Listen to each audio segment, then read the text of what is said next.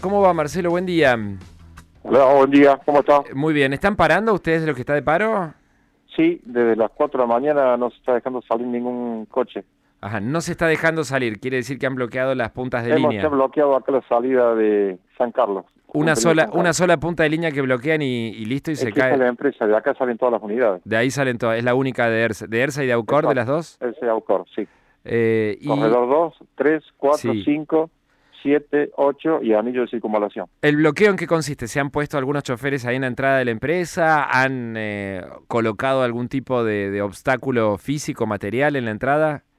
Sí, en este preciso momento, bueno, ahora ya no, porque se ha llegado a un acuerdo con la policía, pero se estaban eh, con quema de cubierta Ajá.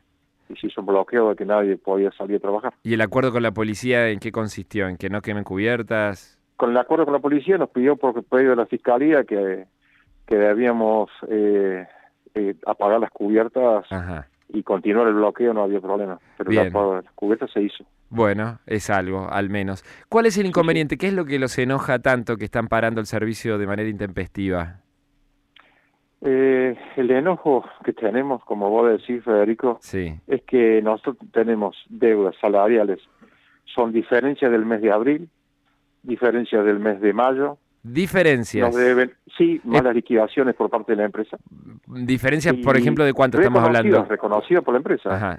¿Ustedes consideran que la empresa debió pagarles más de lo que efectivamente les pagó?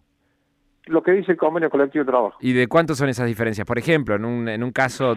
y yo te puedo tirar un, un de esa diferencia podés sacar así no, porque cada uno depende de la antigüedad Sí, de cada depende uno, de cada caso, pero a ver un caso, no sé, el suyo, a usted- a un usted- promedio Sí. un promedio más o menos de entre 10 15 mil pesos por por chofer por mes o sea ya hablamos de mayo ah, perdón hablamos De abril y mayo por de ahora. abril y mayo Sí. bueno esas serían diferencias de malas liquidaciones Porque hay Después ítems, tenemos- hay ítems que les tendrían que haber pagado y no les pagaron. exactamente Por ejemplo, ¿qué, qué ítem? ¿Cómo se llama el ítem?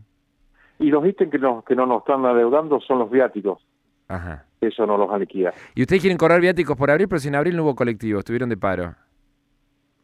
¿Cómo no te entiendo? En abril estuvieron de paro, ¿por qué cobrarían viáticos si no hubo servicio? No, no, no estuvieron trabajando. porque se llegó a un acuerdo justamente con el gremio, con las empresas en el Ministerio de Trabajo de que eso no se iba a descontar. Ajá. Eso estaba acordado. Los viáticos son para cubrir que una bebida, un sándwich, la comida. Todo todo lo que es la movilidad también. Ajá. Así La movilidad bueno, y también. después Bueno, de ahí tenés y después de ahí tenés tenemos el sueldo completo del mes de junio y sí. tenés eh, Bueno. el, el aguinaldo. Pero ese todavía, más. ese todavía hay tiempo, hay plazo legal para pagarlo. Ese todavía no estamos vencidos. Sí, sí, sí, el, el cuarto día hábil.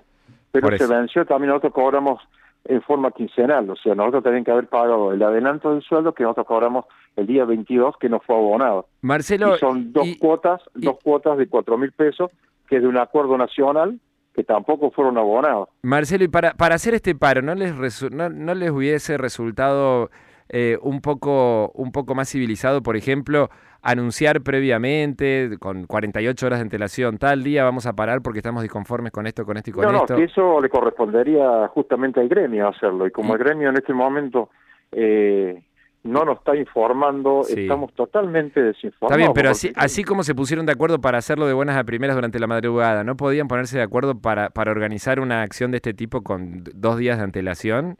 Y no agarrar a la gente por sorpresa, porque eh, es como eh, casi artero hacerle esto a la sociedad, a la cual ustedes deben es que brindarle no servicio. escuchados por nadie, ni por el intendente, ni por ni la empresa, nadie. Entonces llega un momento que esto ya no ya no, no podés seguir aguantándolo, ¿entendés? Eso ya venimos eh, hace cuatro, tres meses ya que venimos con toda esta problemática y no no tenemos soluciones.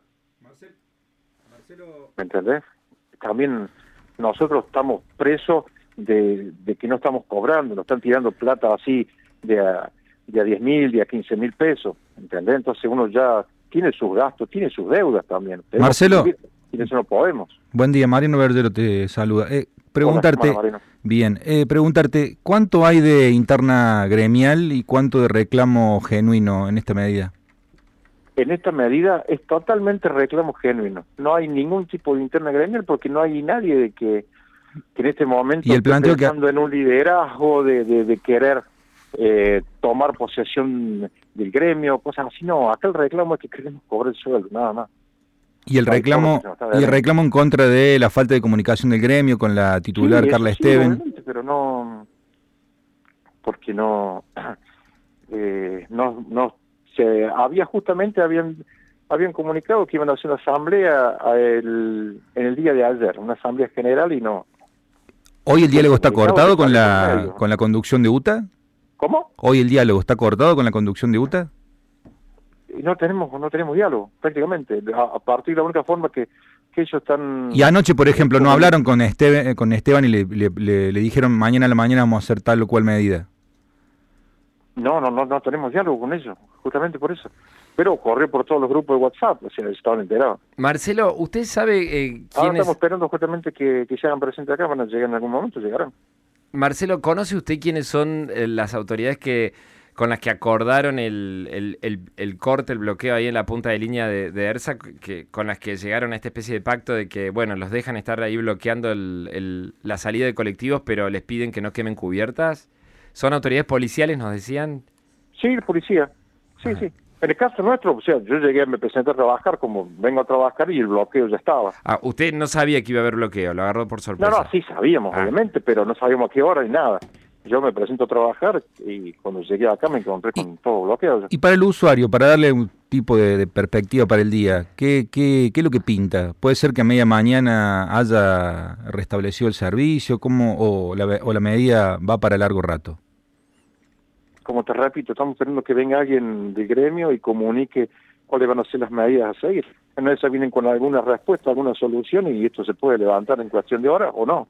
Marcelo, si ERSA consiguiera gente para que salga a hacer los recorridos por las calles de Córdoba, por no sé, inspectores, personal jerárquico administrativo, ¿podría hacerlo? Es decir, ¿ustedes tendrían la amabilidad de ponerse a un lado para permitir que los colectivos... No, porque acá no van a poder salir, está todo bloqueado, acá la, la empresa no se puede salir. ¿Y el fiscal no dispuso que se libere una media calzada, el fiscal Garzón? De verdad que eso lo desconozco, la, la calle no está lo que está cortada es la, entrada del claro, predio. Claro, porque, claro, exactamente, en el predio. Ajá, bueno. de la empresa.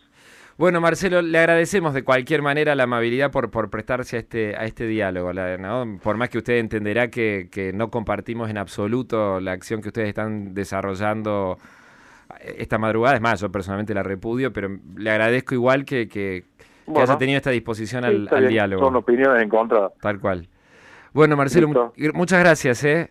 Bueno. Un gusto, hasta la próxima es Marcelo, chofer de ERSA. Está formando parte del grupo de choferes que esta mañana ejecutan un paro salvaje en las líneas de ERSA y Aucor. No hay colectivos en los corredores de ERSA y Aucor hasta nuevo aviso. Ahí escucharon ustedes. Entre otras cosas, pretenden cobrar los viáticos